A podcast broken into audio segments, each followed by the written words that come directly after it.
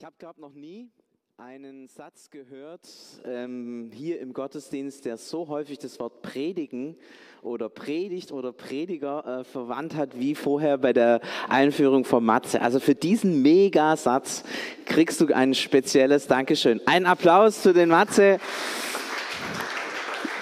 für den intensivsten Predigtsatz, den es hier wahrscheinlich jemals im Gottesdienst gab und wahrscheinlich auch geben wird. Ich glaube nicht, dass jemand das toppen kann. Ich habe aber nicht mitgezählt, wie viel Predigt, äh, wie oft das Wort da vorkam. Vielen, vielen Dank.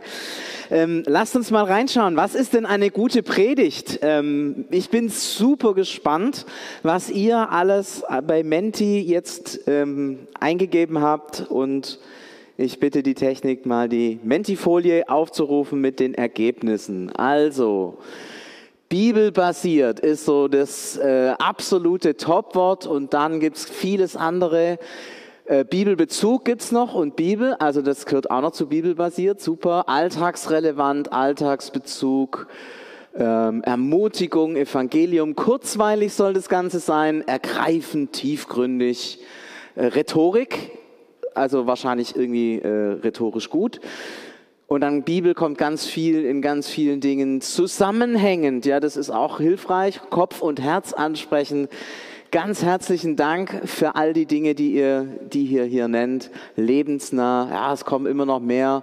Mega cool. Vielen Dank für das, was alles eine gute Predigt ausmacht. Danke, dass ihr euch da so beteiligt habt und euch auch Gedanken macht, was denn eine gute Predigt ist. Und ich habe mir überlegt, ist es, ist es hilfreich, diese Folie am Anfang zu zeigen, weil dadurch, je, je mehr da draufsteht, desto höher wird irgendwie die Messlatte. Ähm, für mich jetzt hier tatsächlich auch mit euch und für euch zu predigen über das, was eine Predigt ausmacht oder was eine Predigt sein soll. Wenn man über Predigt nachdenkt, gibt es immer so dieses klassische Dreieck. Ja, also es sind so drei Hauptelemente. Ähm, das eine ist so, da schreibe ich die Sachen hin, die so mehr so uns betreffen. Äh, die, also in dem Fall jetzt mich als Prediger. So, dann das ist hier so das Stichwort Gemeinde und hier oben ähm, das ist so das Thema Gott. Ja, das sind so die drei Grunddimensionen von Predigt. Und ich möchte die so ein bisschen, die so ein bisschen im Laufe dieser Predigt ähm, entlang gehen. Zu, zu, mir, was ist mir denn eigentlich wichtig als Prediger? Was äh, beschäftigt mich? Wie bereite ich mich auf eine Predigt vor? Was sind Gedanken, die mir sehr wichtig sind? Ähm, wenn man so ein bisschen in die Kirchengeschichte schaut oder so ein bisschen auch in die äh, Predigtlandschaft hineinschaut, dann gibt es ja ganz unterschiedliche Arten, wie man an so eine Predigt herangeht. Das erste ist, man kann Predigt als so eine Art Welterklärung sehen. Also man predigt, um den Leuten zu zeigen, wie sie die Welt sehen müssen. Das sind dann eher politische Themen, die man da vielleicht hat, oder man kommentiert vielleicht das eine oder andere, was man in der Zeitung liest.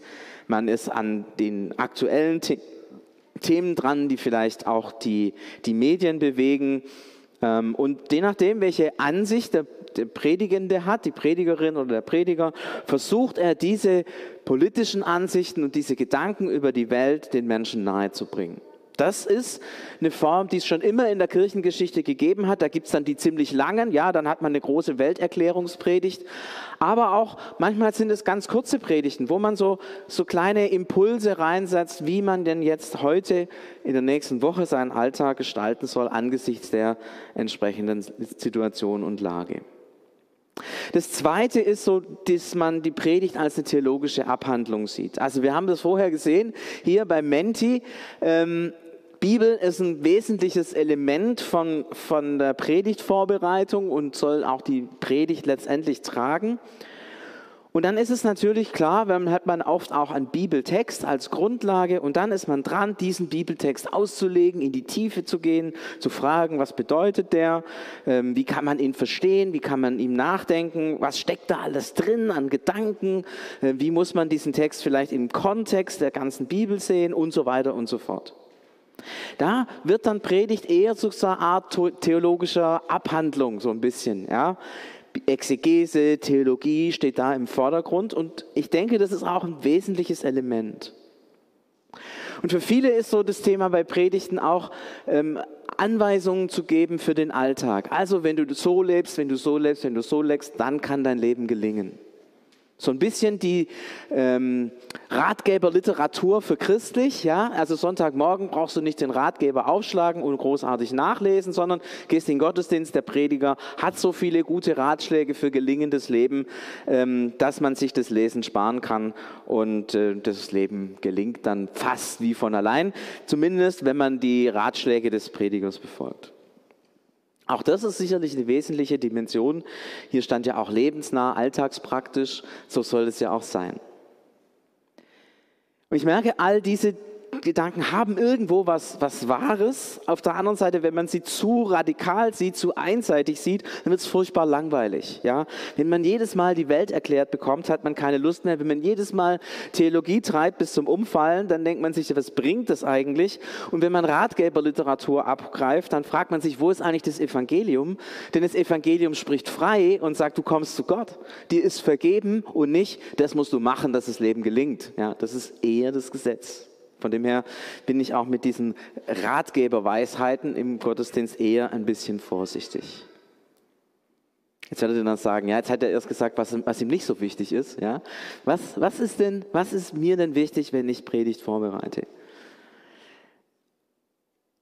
Wenn ich zum Beispiel den Bibeltext gelesen habe, dann sitze ich oft da und sage, Jesus, was willst du zunächst mal eigentlich mir sagen? Was ist der Gedanke, der, der in mir was zum Klingen bringt? Wo, wo arbeitest du an mir? Wo, wo berührst du mein Herz? Das ist für mich immer, nachdem ich vieles mir überlegt habe, dann die entscheidende Frage. Und dieser Gedanke, der dann mir im Laufe der Zeit kommt, der ist dann der Kern und Mittelpunkt für mich der Predigt. Und es ist jetzt nicht so, dass ich dann da sitze, den Bibeltext gelesen habe, dieses Gebet bete und schwupps ist der Gedanke da. Bei mir ist es immer so, ich, ich nehme so einen so einen Bibeltext oder dieses Fragen, Jesus, was ist denn eigentlich dran? Ich nehme das eigentlich so eine ganze Woche mit. Und wenn ich Menschen begegne, wenn ich in bestimmten Situationen drin bin, wenn ich telefoniere, am Computer sitze, keine Ahnung, dann läuft so immer diese Frage mit Jesus, was willst du mir denn durch das sagen, was ich, was ich da gelesen habe? Was willst du uns vielleicht auch sagen durch den Bibeltext, den wir, den wir haben? Was willst du uns sagen durch das Thema, das vorgegeben ist? Und dann ist es so, dass etwas reift, dass ein, ein Gedanke reift, eine Überzeugung reift, etwas, wo ich denke, ja, da, da, da ist, da ist Reden Gottes, da spüre ich etwas von, vom Herzschlag Gottes. Und ich versuche dann, wenn ich dann die Predigt schreibe, es immer so zu machen, ähm, wie so, eine, wie, so ein, wie so einen langen, stellt euch so eine Lanze vor oder so ein Pfeil, ja, der braucht ja so ein, so ein Schaft, das ein bisschen Stabilität hat, hinten vielleicht so ein paar Federn, dass der nicht aus dem, aus dem Ruder läuft und vorne eine Spitze, ja. Und so versuche ich dann eigentlich die Predigt zu gestalten, dass sie diesen einen Punkt, diesen einen Gedanken, diese eine Frage, die ich habe oder die, die mir von Gott wichtig gemacht wurde, dass ich das sozusagen an euch rüberbringen kann. Und ich versuche so viel wie möglich wegzulassen um diesen, diesen einen Gedanken zu machen. Diese Konzentration auf dieses eine, was, von dem ich jetzt gerade den Eindruck habe, dass Gott es sagen möchte, das ist für mich meine Aufgabe. Dieses persönliche Hinhören. Ähm, Ah, das ist natürlich nicht wie bei einer Frau, die neun Monate schwanger ist und dann ein Kind gebärt. Ja, das ist nur eine Woche und es ist auch nicht so schmerzhaft wie, wie ein Kind gebären, so eine Predigt so. Aber es ist so ein bisschen dieses eine Woche lang einen Gedanken mit sich tragen, mit Gott im Gespräch sein und manchmal ist es tatsächlich so, ich sitze hier oft vor, der, vor Gottesdienst noch mal so 20 Minuten, um die Predigt noch mal anzuschauen. Und manchmal nehme ich dann einen roten Stift und streiche ganze Einheiten weg, ganze, ganze Sätze, ganze, ganze Blöcke weg, weil ich merke, die würden wegführen von dem, von dem einen Ziel. Und manchmal ist es auch so, dass in dieser Vorbereitung dieses Ziel sich noch mal schärft, noch mal klarer wird. Also bis kurz vor Schluss ist da immer noch Luft zum Handeln und mir ist es auch wichtig, denn ich möchte Gott wirklich diesen Raum geben, dass das, was ich sage, das ist, was er euch weitergeben möchte. Oder das ist, was Gott mir in besonderer Weise für mich gibt. Und dann glaube ich, dass wenn es in dieser Woche mir so in besonderer Weise wichtig macht, dass es dann auch was ist, was für euch ist. Jetzt habe ich natürlich so gesagt, wie ich das mache und jetzt wisst ihr ganz genau, äh, wie ihr meine Predigten hören könnt und was so, so dran ist. Und dann könnt ihr mir immer wieder auch mal rückmelden, äh, da hast du zu viel Firlefanz drumherum gemacht, die Aussage war überhaupt nicht treffend, das ist überhaupt nicht dran, äh, du hast dich komplett verhört, ich habe mich geoutet, ja, ähm, es kann auch mal daneben gehen, so ist es beim Hören auf Gottes Wort, manchmal ist es total daneben. Und auch das gestehe ich, ähm, war ab und zu mal so. Und ich verspreche es euch, es wird ab und zu auch mal so sein. Ähm, aber ich glaube, ich möchte trotzdem dranbleiben, an diesem Prozess äh, zu predigen, weil ich merke, dass ähm, das ist das, was, was Dynamik auch, auch in, in, in, in den Gottesdienst rein und was auch mir hilft, tatsächlich zu glauben, dass Gott redet. Ja? Wenn ich ähm, einfach einen Text auslege und meine guten Gedanken über diesen Text verbreite, äh, das, das merke ich, das, das hat nicht diese Dynamik. Aber wenn das ist das, ich den Eindruck habe, das ist das, was Gott weitergeben möchte, dann investiere ich Glauben und Leidenschaft ähm, in, in das, was ich sagen möchte. Also der entscheidende Punkt, ich möchte hören, erkennen, fragen, was Gott zu sagen hat, was Jesus hervorbringen möchte und versucht es so gut wie möglich zuzuspitzen, dass ihr es gut nehmen könnt. Jetzt aber äh, der nächste Punkt. Also ich schreibe hier mal hören auf Gott hin. Ja. Der nächste Punkt, wie ist es eigentlich mit, mit der Gemeinde? Ja, wie ähm, ich habe mich so ein bisschen ja, äh, geoutet, wie ich Predigt vorbereite. Jetzt geht es um die Frage, wie, wie hört man als Gemeinde äh, Gottesdienst? Und das Schöne ist, dass es mir ja auch immer wieder vorkommt, dass ich eben auch da sitze, wo ihr jetzt gerade sitzt und Gottesdienst höre. Und ich merke, man kann Gottesdienst total unterschiedlich hören. Und ich bin sehr dankbar, dass der Joxer das nochmal aufgegriffen hat, vorher für aktiv und passiv. Ich glaube, das ist ein ganz, ganz entscheidender Schlüssel aktiv zuzuhören oder passiv zuzuhören. Ähm, aktiv zuhören ist ein Zuhören, das sagt, ich will verstehen, was der andere mir sagt. Das ist aktives Zuhören. Ich will verstehen, was der andere mir sagt. Und das passive Zuhören ist mal so, jetzt höre ich mal, ob mir das passt, was der zu sagen hat. Wenn ich aktiv zuhöre, dann gehe ich das gefällt uns immer nicht, aber ich gehe so in die, in, in die Position, dass der andere mir was zu sagen hat, wenn man so will. Es ist nicht mehr so ein, so ein so, ich, ich, ich nehme mich unter den anderen ja, und bin bereit, vom anderen was zu lernen, was anzuhören, was anzunehmen. Das fällt uns mega schwer, ja, weil normalerweise denken wir ja, ich bin ja besser als der andere. So, ja, also ist zumindest meine Überzeugung. Ich, ich, also wenn ich Predigten höre, gehe ich immer davon aus, ich bin ja viel besser als der, der das da gerade predigt. Und dann ist es ein aktiver Schritt zu sagen, ich will von diesem, ich bin besser als der, runtergehen und sagen, nein, ich will mich einlassen auf das, was der jetzt sagt.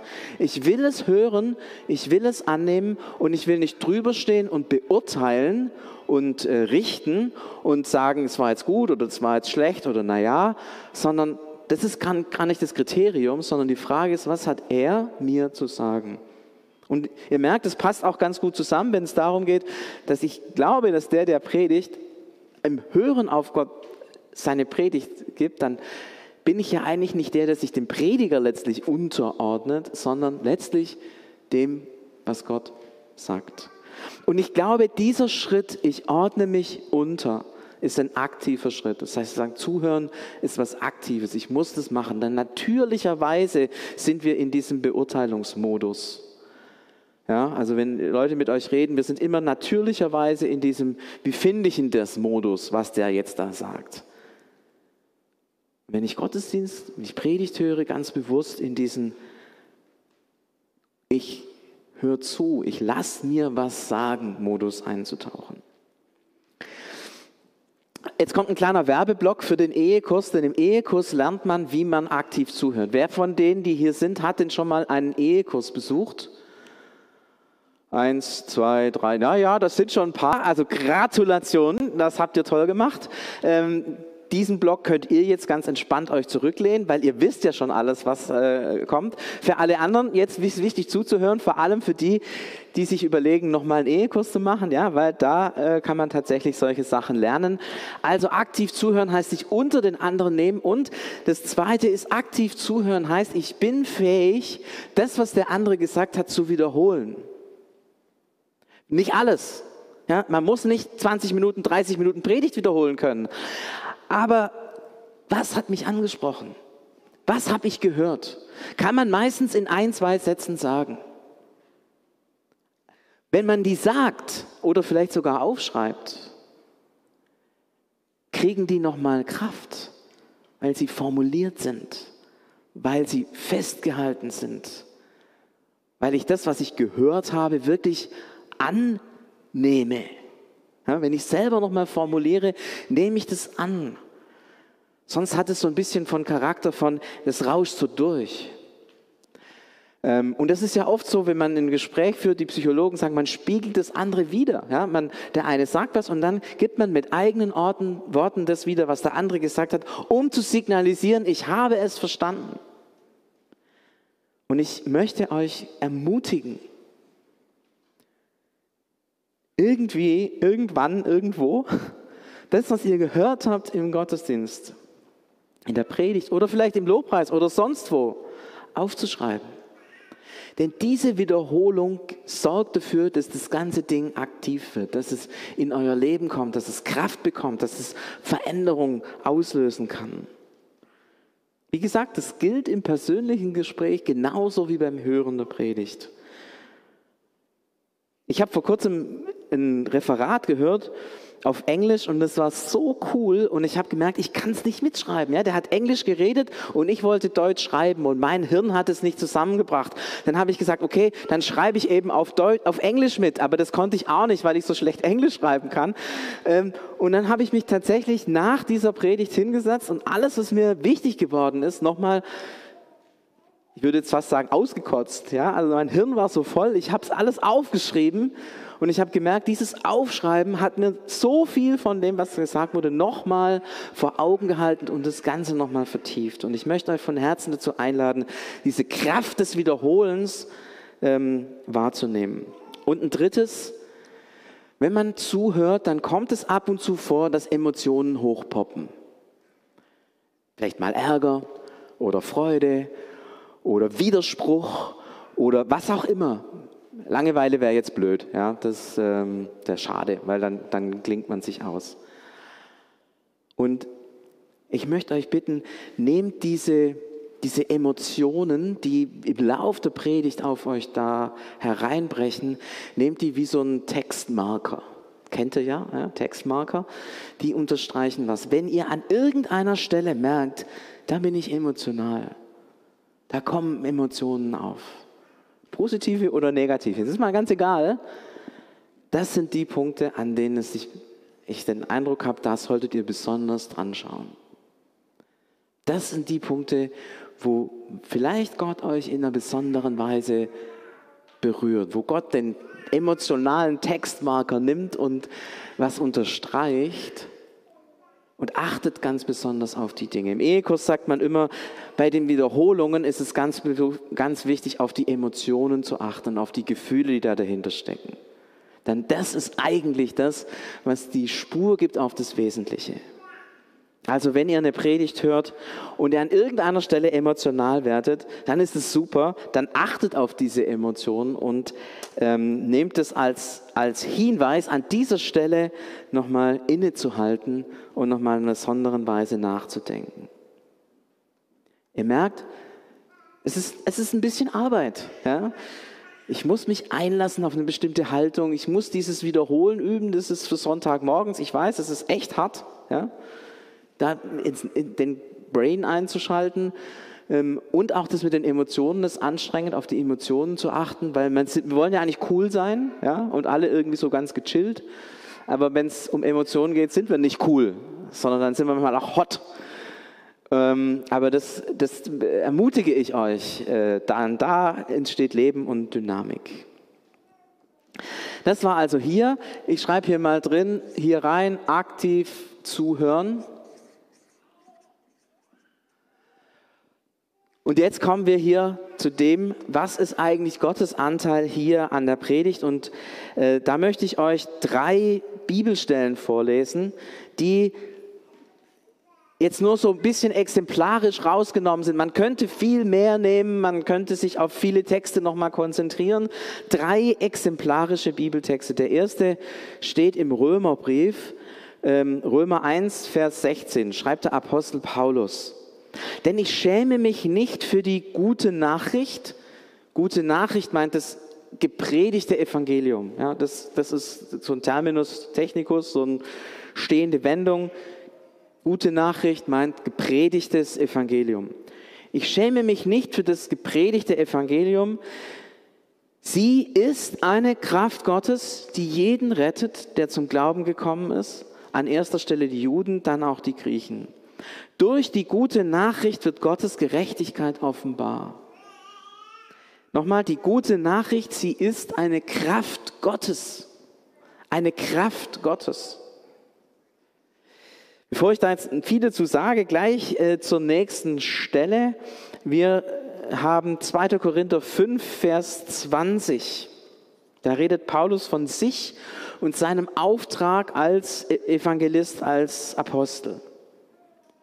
Wir treten also anstelle von Christus auf. Es ist, als ob Gott selbst die Menschen durch uns einlädt, so bitten wir anstelle von Christus, lasst euch mit Gott versöhnen. Wir treten anstelle von Christus auf. Es ist, als ob Gott selbst die Menschen durch uns einlädt. Und die letzte Stelle, wahrscheinlich, ich finde, die schönste und klarste, aber ein bisschen unbekannteste, aus dem ersten Thessalonicher Brief, eh so ein Brief, den liest man selten. 1. Thessalonicher 2, Vers 13. Paulus blickt zurück auf seinen ersten Besuch in Thessaloniki und er schreibt, Deshalb danken wir Gott immer wieder, dass ihr durch unsere Verkündigung Gottes Wort empfangen habt. Damit habt ihr keine menschliche Lehre angenommen, sondern tatsächlich das Wort Gottes. Nun wirkt es unter euch, die ihr zum Glauben gekommen seid. Es sagt sinngemäß, damals erinnert ihr euch noch, da war ich bei euch und da habe ich gepredigt und ihr habt meine Worte, meine Lehre nicht als meine Lehre genommen, sondern als Gottes Wort, als Wort, das unmittelbar von Gott kommt und habt es angenommen.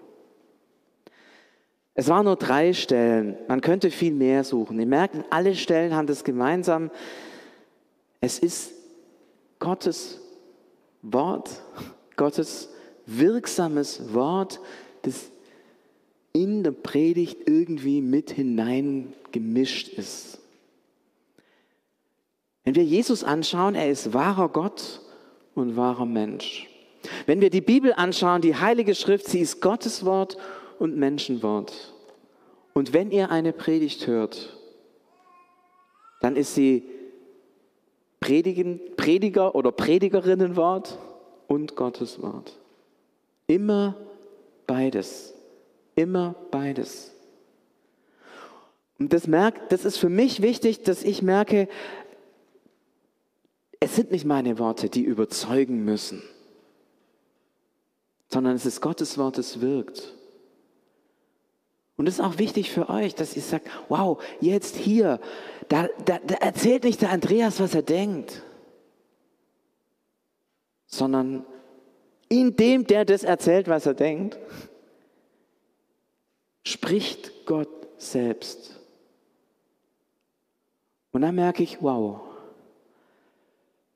Ja, also ich liebe meine Frau total und wenn sie mir was sagt, dann ist es normal. Wir unterhalten uns normal. Wenn jetzt aber die Bundeskanzlerin anrufen würde, wäre das nicht normal. Ja, da würde ich wahrscheinlich noch mal besser hinhören als bei meiner Frau. Sie, nicht, sie, äh, ja, okay, okay, das wird peinlich. Also gut. Ähm, es wird ein spannender Nachmittag heute. Aber ihr merkt den Unterschied. es gibt normale Gespräche und Gespräche mit ganz, ganz, ganz, ganz, ganz besonderen Menschen. Und wenn ihr hier seid und mir zuhört, dann hört ihr irgendwie auch Gott zu. In, mit und unter menschlichen Worten verbirgt sich Gottes Wort. Immer. Und das finde ich mega gut. Ich habe vorher gesagt, manchmal, manchmal bin ich auch daneben hier. Ja, aber das ist nicht so schlimm. Das ist nicht so schlimm, weil er redet mit. Und er kriegt seine Botschaft rüber. Denn dieses Wort Gottes ist eine Kraft Gottes. Es, es handelt aus eigener Vollmacht.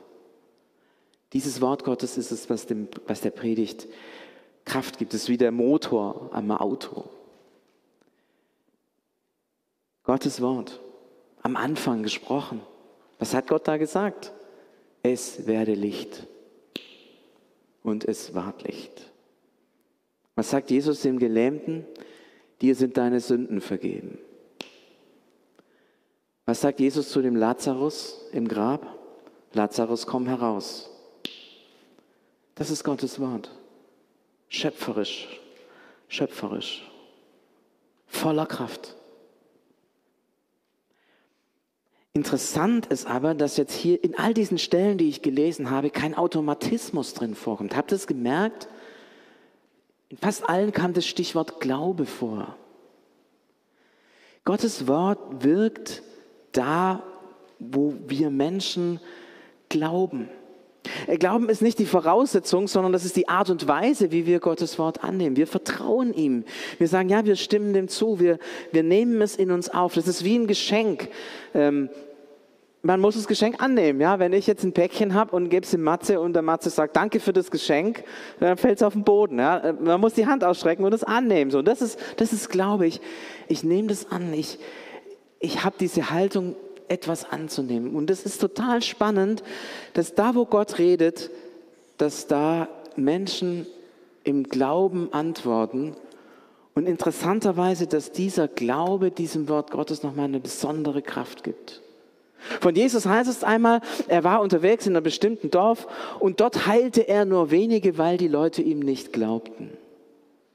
Also Glaube ist etwas, was dafür sorgt, dass dieses Wort Gottes nochmal in einer besonderen Weise angenommen werden kann, wirksam werden kann, ähm, in einer besonderen Weise unter uns eine Durchschlagskraft bekommt. Und deswegen ist es zum Beispiel wichtig, dass wir vorher eine Lobpreiszeit haben dass wir vorher beten, dass wir unseren Glauben sammeln und sagen, ja, ja Gott, wir wollen dein Wort hören, wir wollen glauben, dass du jetzt zu mir redest. Stellt euch vor, ihr sitzt in der Gemeinde. 100 Leute sitzen da. Von den 100 Leuten sind 90, die sitzen da und warten mal ab, was der Pfarrer oder der Prediger zu sagen hat. Und zehn sind da und fragen Gott, was hast du mir zu sagen? Ich, ich bitte und bete und glaube, dass du jetzt zu mir redest. Stellt euch die andere Gemeinde vor. Da sitzen 90 Leute, die beten. Jesus, rede durch dein Wort. Wir wollen hören. Wir wollen glauben, dass du etwas in mein Leben, in unser Leben hinein sagst. Und zehn sitzen dabei, die so ein bisschen passiv sind. Was glaubt ihr, welche Predigt mehr Durchschlagskraft hat? Ganz bestimmt die, wo viele da sind, die glauben. Da, wo eine Atmosphäre des Glaubens entsteht, bei einer Gemeinde, wirkt Gottes Wort kräftiger, stärker. Ich merke, ich bin jetzt hier auf theologisch ganz, ganz dünnem Eis, ja, weil Gottes schöpferisches Wort schafft immer. Ja? Und auf der anderen Seite sagt es Paulus, im Glauben wird es angenommen. Und ich ermutige euch zu glauben. Ich ermutige euch, wenn ihr zum Gottesdienst kommt, zu glauben, dass hier Schöpfungshandeln Gottes sichtbar, erfahrbar und erlebbar wird. Für euch persönlich und für die, die im Gottesdienst sind. Ich ermutige euch, Glauben zu investieren. Aber hm, ganz ehrlich, kann man nicht so auf Knopfdruck, ja? Glauben investieren. Kann man nicht so auf Knopfdruck. Wir bleiben angewiesen auf das Gebet. Heiliger Geist, schenk uns Glauben, dass wir annehmen können, was dein Wort uns sagt und gibt. Heiliger Geist, gib uns Glauben. Ich habe das letztes Mal gesagt, das Votum am Anfang eines Gottesdienstes. Wir feiern den Gottesdienst im Namen des Vaters, des Sohnes und des Heiligen Geistes. Ist dieses Segensgebet für den Gottesdienst. Und wenn ihr das hört, dann nehmt es mit und sagt, Heiliger Geist, schenk mir Glauben, dass du zu mir redest und zu denen, die da mit mir zusammen sind. In einer Predigt wird das Wort Gottes sichtbar. Das Wort Gottes, das ist das Schönste, was es gibt. Es ist ein veränderndes Wort, ein schöpferisches Wort, ein kräftiges Wort. Und ich habe Sehnsucht, dieses Wort immer mehr zu hören und zu hören, wie Gottes Worte mein Leben verändern und das meiner Mitmenschen wie Gottes Wort in diese Welt kommt und sie neu schafft und neu gestaltet. So wie Gott am Anfang schon die Welt neu geschaffen hat durch sein Wort. Sein Wort, Gottes Wort. Das ist es, was die Welt verändert. Und das soll zur Sprache kommen, wenn wir hier miteinander Gottesdienst feiern. Und ich lade euch und mich ein, das zu glauben. Jesus Christus, wir danken dir, dass du das Wort Gottes bist, Mensch geworden und in unsere Welt gekommen bist. Und wir danken dir, dass du so in diese Welt gekommen bist, dass wir dich greifen können, verstehen können. Du hast mit Menschen gelebt, du hast Leben geteilt, du hast so vieles getan, so viel Gutes gesagt. Und wir danken dir, dass wir das nehmen können und haben, dass es aufgeschrieben ist in, den, in der Bibel, in, in, in diesem Wort Gottes. Und wir danken dir auch, dass wir das erleben in der Bibel, wenn wir da drin lesen, dass da nicht nur Geschichten drinstehen, sondern dass sie uns berühren und verändern. Jesus, so wollen wir auch wenn wir in den Gottesdienst gehen, die Predigt hören, als Gottes Wort in Menschengestalt, als Menschenwort und Gottes Wort. Und wir wollen nicht bei den menschlichen Worten hängen bleiben. Sie sind wichtig, sie sind, sie sind das Transportmittel. Aber wir wollen schauen auf dein Wort, dass du in mein und in unser Leben hineinsprichst, mit dem du uns veränderst, ermutigst, erneuerst. Und wir wollen unsere Herzen öffnen und bitten dich, Heiliger Geist, öffne unsere Herzen, dass wir dieses heilige, mächtige, verändernde Wort Gottes aufnehmen können hinein in unser Leben, in unsere Familie, in unsere Alltagssituationen. Denn es ist dein Wort, das die Welt erneuert. Gib uns Glauben, Herr, an dein Wort. Und lass uns dein Wort feiern und ehren. Amen.